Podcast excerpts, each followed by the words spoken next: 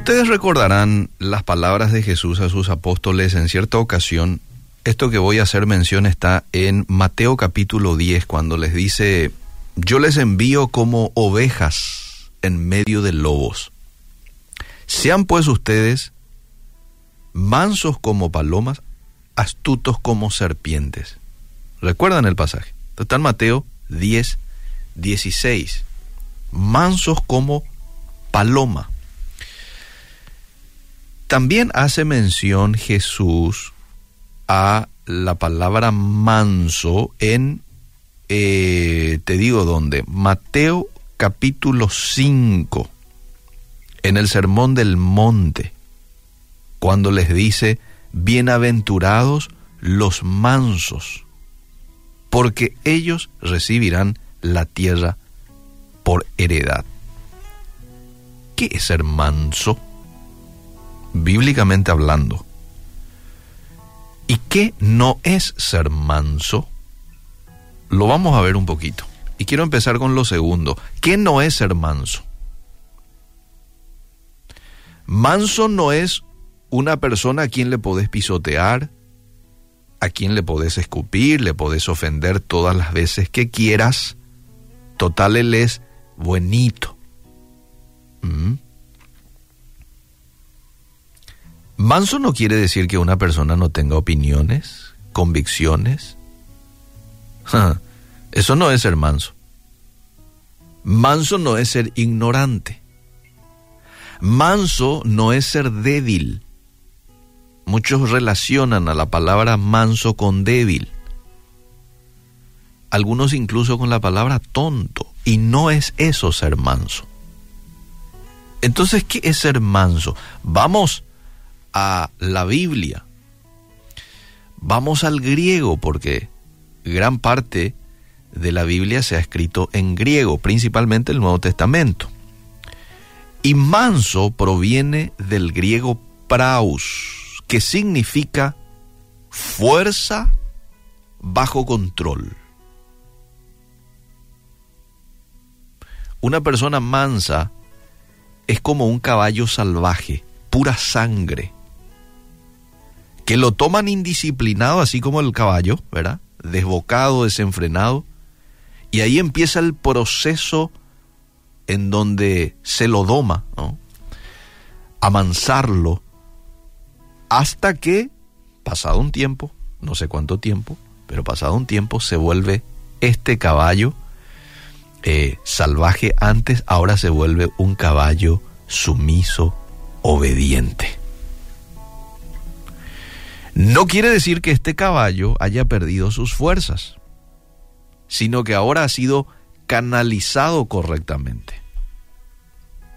Bueno, este es un ejemplo de lo que es eh, ser manso y de cómo el, el hebreo lo entendía en aquel tiempo a la palabra manso. Entonces al manso hoy vos le podés ofender en público. ¿Cómo no? Podés hacerlo. Él te puede devolver la agresión porque tiene la fuerza para hacerlo. Tiene la inteligencia también para decirte algo que te ofenda y en público.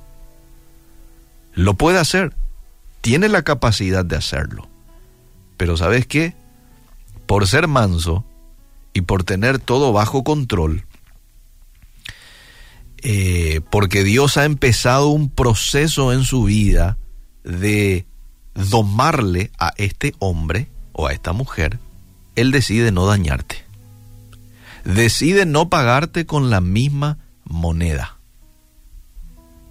Lo que no quiere decir, ojo, no quiere decir de que no te va a expresar su enojo. No, lo va a hacer en su momento. Lo va a hacer de una manera elegante. Te va a expresar que está enojado. Te va a expresar que fue poco sabio lo que hiciste. De exponerlo en público. Te lo va a expresar, pero en su momento.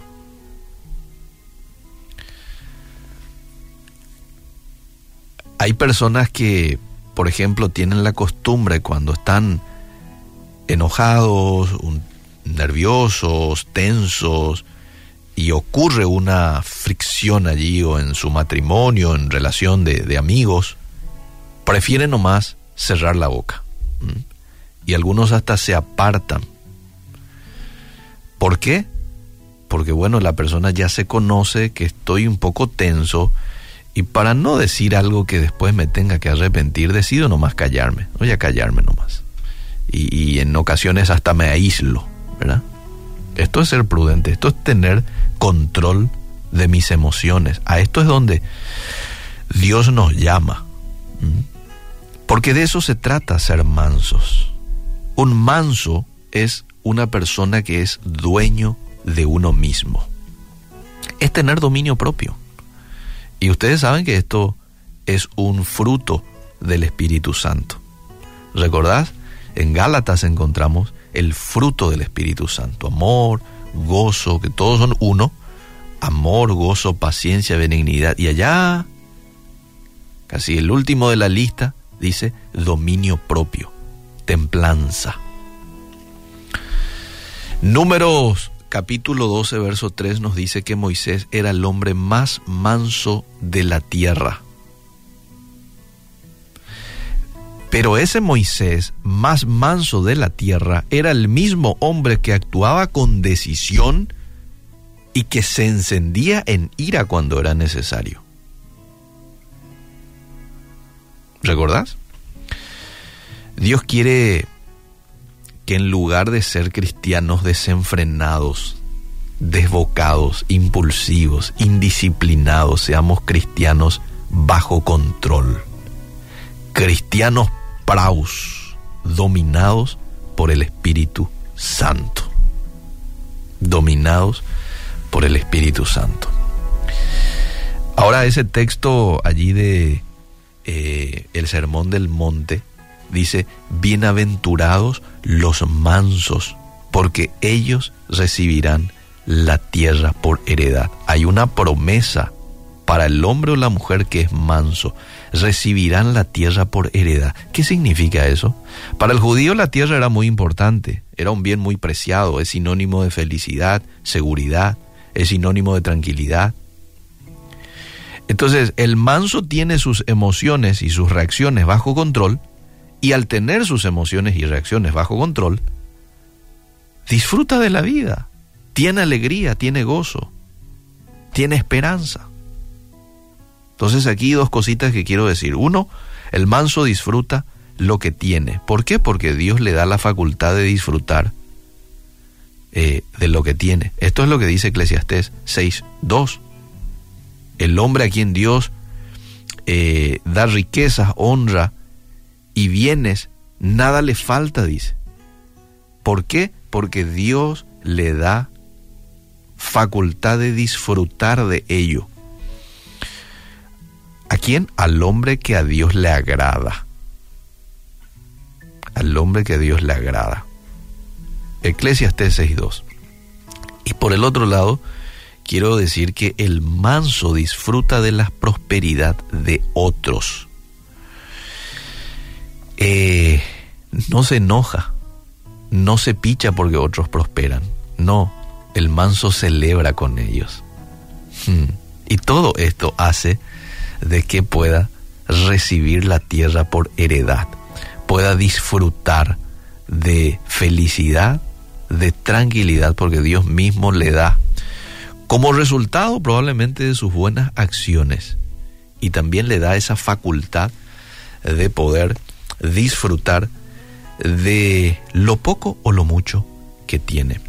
Que Dios nos ayude a ser hombres y mujeres mansos, pero a la manera en que la Biblia nos enseña, no a la manera en que muchos hoy lo entienden a esta expresión, a esta palabra manso, no, a la manera de Dios.